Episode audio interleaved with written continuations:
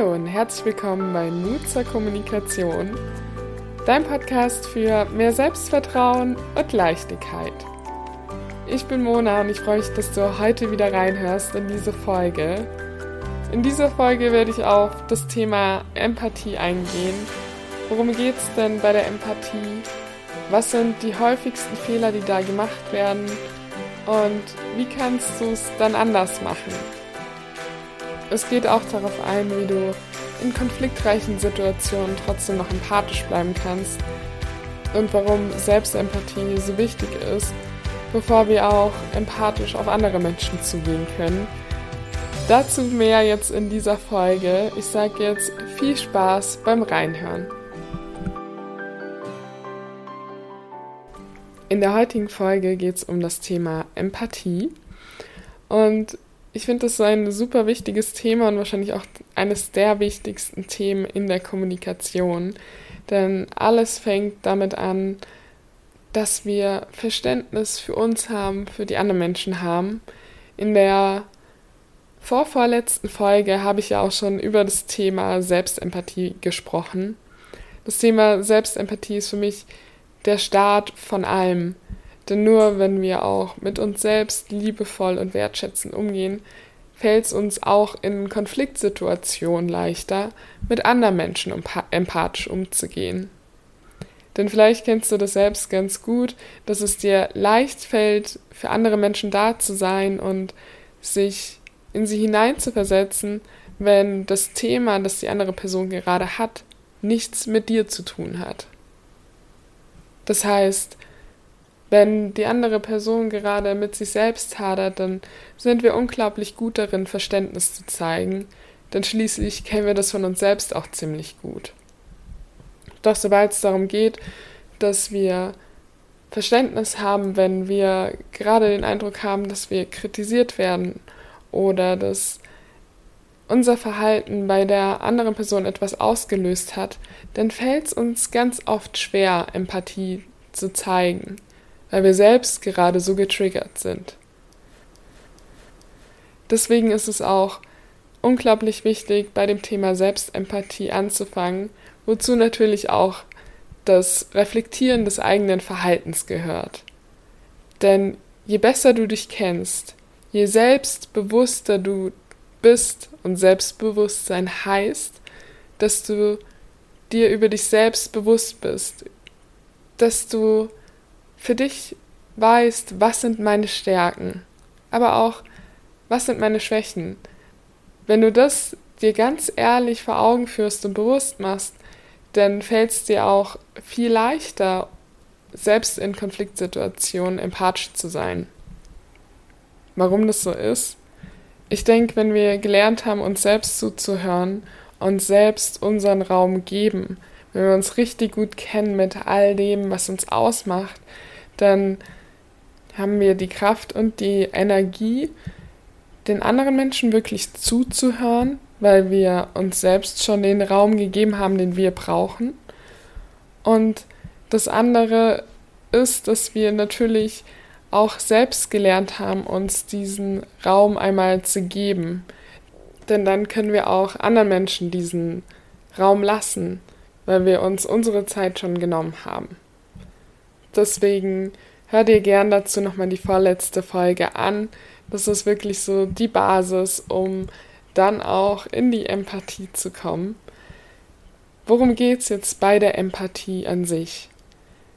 Bei der Empathie geht es darum, dass unser kompletter Fokus auf der anderen Person liegt und wir ihr aktiv zuhören und sie sehen.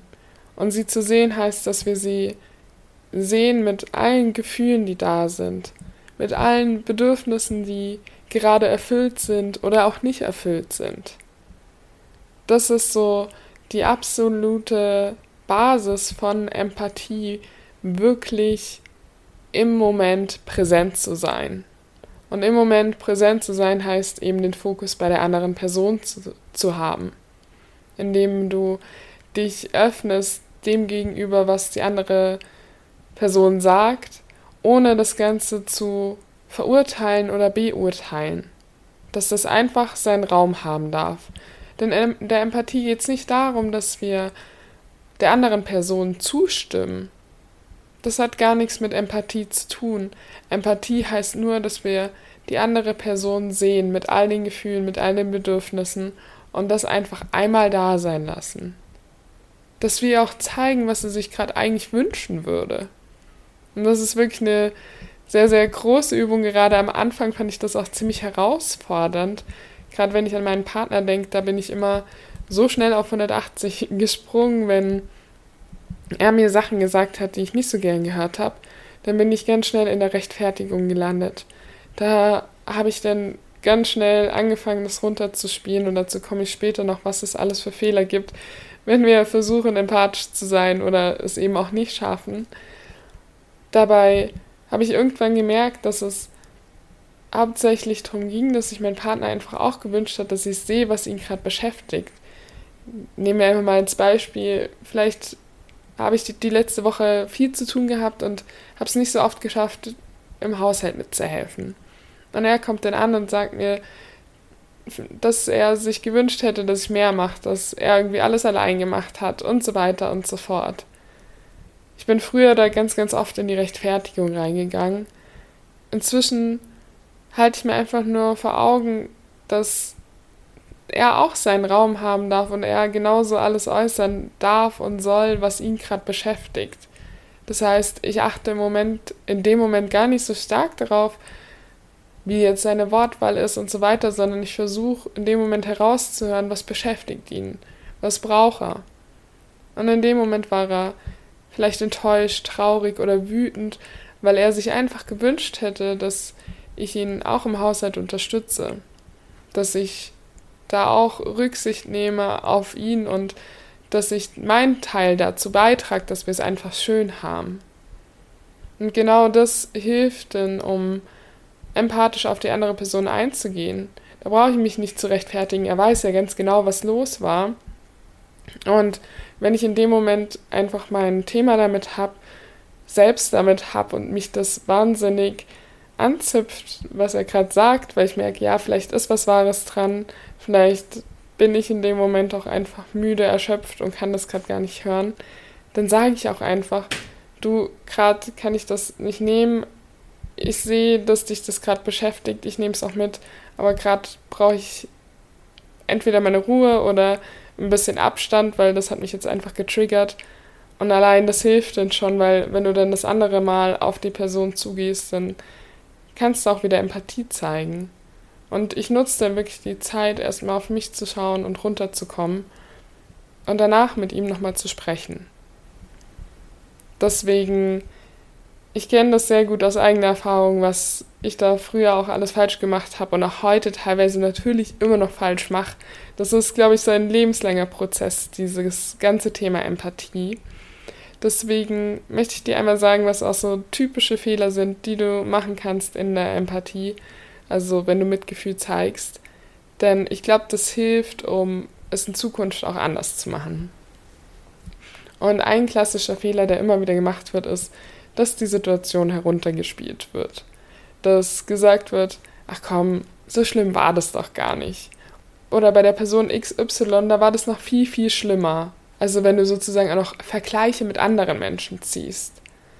Das ist einfach etwas, was der anderen Person nicht das Gefühl gibt, dass das, was sie gerade fühlt, das, was sie erlebt hat, dass das legitim ist, dass das da sein darf. Sondern das spielt es alles weg.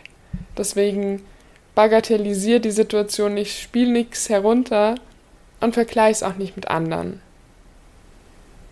Das andere ist, was auch ganz oft passiert ist, dass versucht wird, der Blick vorschnell auf das Positive zu lenken.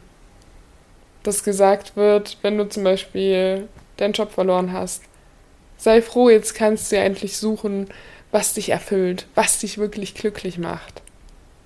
Ja, Dazu kannst du auch später übergehen, aber wenn du empathisch bist, dann lässt du einfach mal die Gefühle von der anderen Person da. Dann darf sie einfach mal trauern, dann darf sie wütend sein, dann darf einfach mal alles raus und da sein. Wie gut tut's dir, wenn du einfach mal alles rauskotzen darfst und alles, was dich gerade beschäftigt, gehört wird. Zumindest für den ersten Moment. Meistens hilft es dir auch nicht, wenn dir dann jemand ähm, sagt, dass es morgen schon wieder besser ausschauen wird.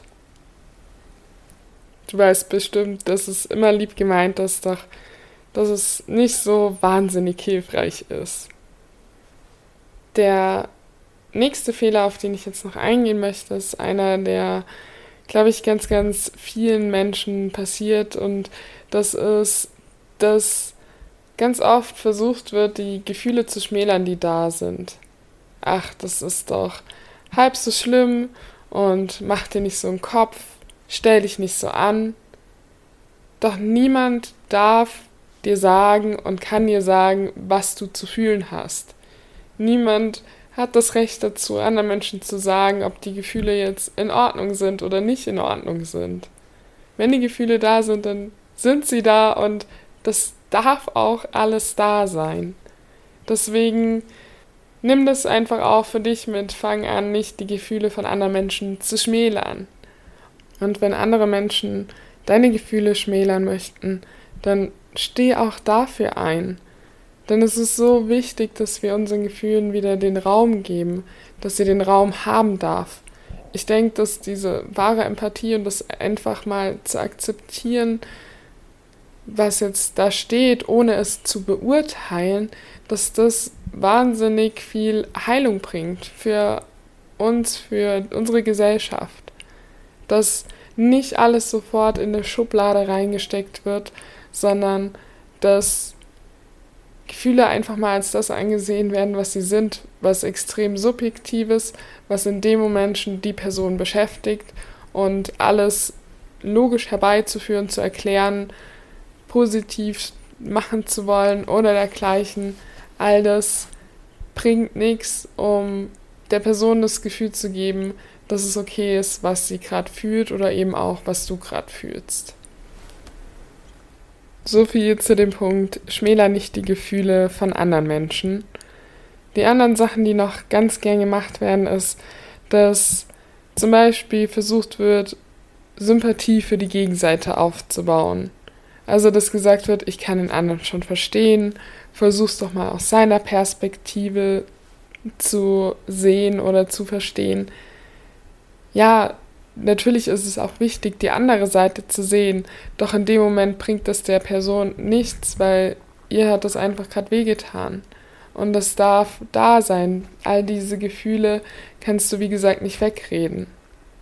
Oder was auch gern gemacht wird, ist, dass versucht wird, Verständnis aufzubauen, indem Vergleiche gezogen werden, wie das gesagt wird, ja, ach ja, das habe ich auch schon selbst erlebt, das kenne ich so gut und das ist echt kacke. Und dann fängst du an, über dich zu erzählen. Doch da bist du wieder nicht bei der anderen Person.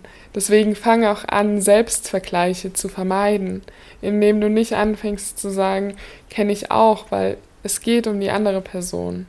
Die andere Person möchte gerade gesehen werden und natürlich darfst du dir auch diese Empathie holen, doch dann einfach zu einem anderen Zeitpunkt und nicht dann, wenn die andere Person gerade eigentlich Empathie braucht. Manchmal tut es natürlich auch gut, ich will das nicht pauschalisieren, doch grundsätzlich passiert das super oft und ich merke das bei mir, ich mache das auch ab und zu noch ganz gerne. Ich versuche es immer weiter ja, zu reduzieren und merke, das klappt schon ganz gut und dass es den Menschen dann auch viel mehr hilft. Auch mir hilft es tatsächlich, wenn ich zuhöre, wenn ich das einfach ja, immer mehr reduziere genauso hilft es auch nicht, das mit anderen Situationen zu vergleichen. Sowas wie, ach ja, mein Chef hat mir das auch schon erzählt, da kenne ich das auch her, verstehe ich ganz gut. Das ist auch keine wahre Empathie. Genauso wie Verständnis zu heucheln. Das tun wir auch ganz gerne, indem wir sagen, ja, ich kann das schon nachvollziehen, das ist natürlich eine doofe Situation, aber sieh es doch auch mal aus der Perspektive alles, was ich am Anfang vom Satz gesagt habe, ja, ich kann es nachvollziehen und so weiter, das zeigt Empathie. Doch dieses Aber, was danach folgt, aber siehst doch mal aus dieser Perspektive, das macht es einfach wieder zunichte. Deswegen, wenn du Empathie so stehen sein lässt, dann spar dir dieses Aber und das ist das, was ich mit geheucheltem Verständnis meine. Das sind alles die Sachen, die häufig falsch gemacht werden, wenn du versuchen möchtest, empathisch zu sein. Ich fasse es nochmal einmal kurz für dich zusammen. Spiel die Situation nicht herunter. Versuch nicht, den Blick vorschnell auf was Positives zu legen. Sympathisiere nicht mit der Gegenseite und versuch da Verständnis einzufordern, dass sich die Person, die gerade traurig ist oder sich auskotzen will, in die Lage der anderen Person versetzt. Hör auf zu vergleichen, weder mit dir noch mit anderen. Und zeig kein geheucheltes Verständnis, indem du sagst, ja, verstehe ich, aber. Das sind einfach so die Sachen, wenn du damit schon das stoppst, dann bist du schon einen ganz großen Schritt weiter und vor allem nicht immer komplett stoppst, sondern einfach nach und nach versuchst dir das abzugewöhnen. Jetzt möchte ich auch dazu übergehen, was wirklich hilft, um Empathie zu zeigen. Ein bisschen habe ich ja schon was gesagt und der erste Schritt ist immer, fang an, aktiv zuzuhören. Und aktiv zuzuhören heißt eben, präsent im Moment zu sein. Hab deinen vollen Fokus bei der anderen Person. Schau, dass du dir vorher Zeit für dich genommen hast, um wirklich auch die Energie zu haben, um dich auf das Gespräch einzulassen.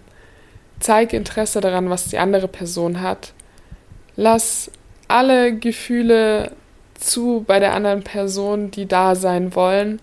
Und fang nicht an, das zu beurteilen oder verurteilen, was gerade da ist, sondern seh die andere Person und erinnere dich daran, du musst der ganzen Sache nicht zustimmen, aber es tut allen Menschen gut, wenn sie einfach gesehen werden. Das ist so das Erste.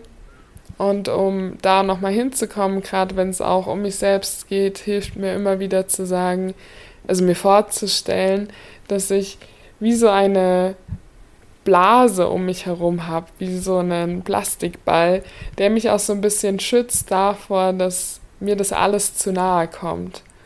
Das heißt, alles, was die andere Person sagt, das blockt auch ein bisschen davon ab. Was dadurch entsteht, ist nämlich, dass ich nicht anfange, einen Vergleich auch zu mir und meiner Situation zu sehen, sondern dass ich wirklich bei der anderen Person bleibe. Dass ich auch die Dinge bei der anderen Person lassen kann. Deswegen male ich mir da immer dieses Bild von der Bubble um mich rum, die da einen gewissen Abstand reinbringt. Das andere, was ich mir seit kurzem angewöhne und ja in dem Interview mit der lieben Wipke schon gehört habt, ist, immer wenn du Ja, aber sagen möchtest, stell eine Gegenfrage. Frag einfach mal nach und versuche einfach zu verstehen, worum es der anderen Person gerade wirklich geht. Fragen stellen, so viel du kannst, um einfach mal ein breites Bild von dem zu bekommen, was die andere Person beschäftigt. Was jedoch wichtig ist, versuch da auch ein Gefühl zu entwickeln. Gerade am Anfang geht es erst geht's wirklich darum, einfach da zu sein, zuzuhören und auch wenn dann mal eine Pause eintritt, die Pause einfach stehen zu lassen und einfach reinzufühlen. Und dann spürst du auch schon, ist es gerade angemessen, eine Frage zu stellen oder nicht. Oder lässt du das einfach mal so stehen, wie es gerade da ist? Eine Frage, die ich da in so Momenten tatsächlich gern stelle, ist, wie geht's dir jetzt damit? Denn gerade wenn sich jemand viel aufregt, dann reden wir auch ganz oft gar nicht so über unsere Gefühle, sondern wir regen uns über die Situation auf, wir schildern das, wir sind komplett in unserem Kopf, in unseren Gedanken doch es geht immer wieder darum, auch so einen Bezug zu unseren Gefühlen herzustellen. Denn wenn wir zu unseren Gefühlen auch hinkommen, dann kommen wir auch viel leichter wieder aus dieser Situation raus. Ich fand diese Frage am Anfang auch unglaublich schwierig zu stellen. Wie geht's dir jetzt damit? Es ist einfach ein bisschen Gefühl notwendig, wann du sie auch stellst, aber versuch's einfach mal aus. Die meisten Menschen sind das gar nicht so gewohnt, aber es ist wirklich eine sehr, sehr schöne Frage, die ganz oft zu einer richtig engen Verbindung in dem Moment auch führt. Das war das, was ich dir für heute mitgeben möchte.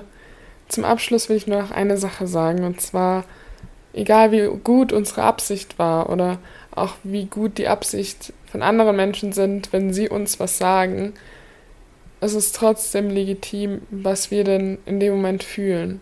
Das heißt, wirklich zu sehen, dass das alles sein darf.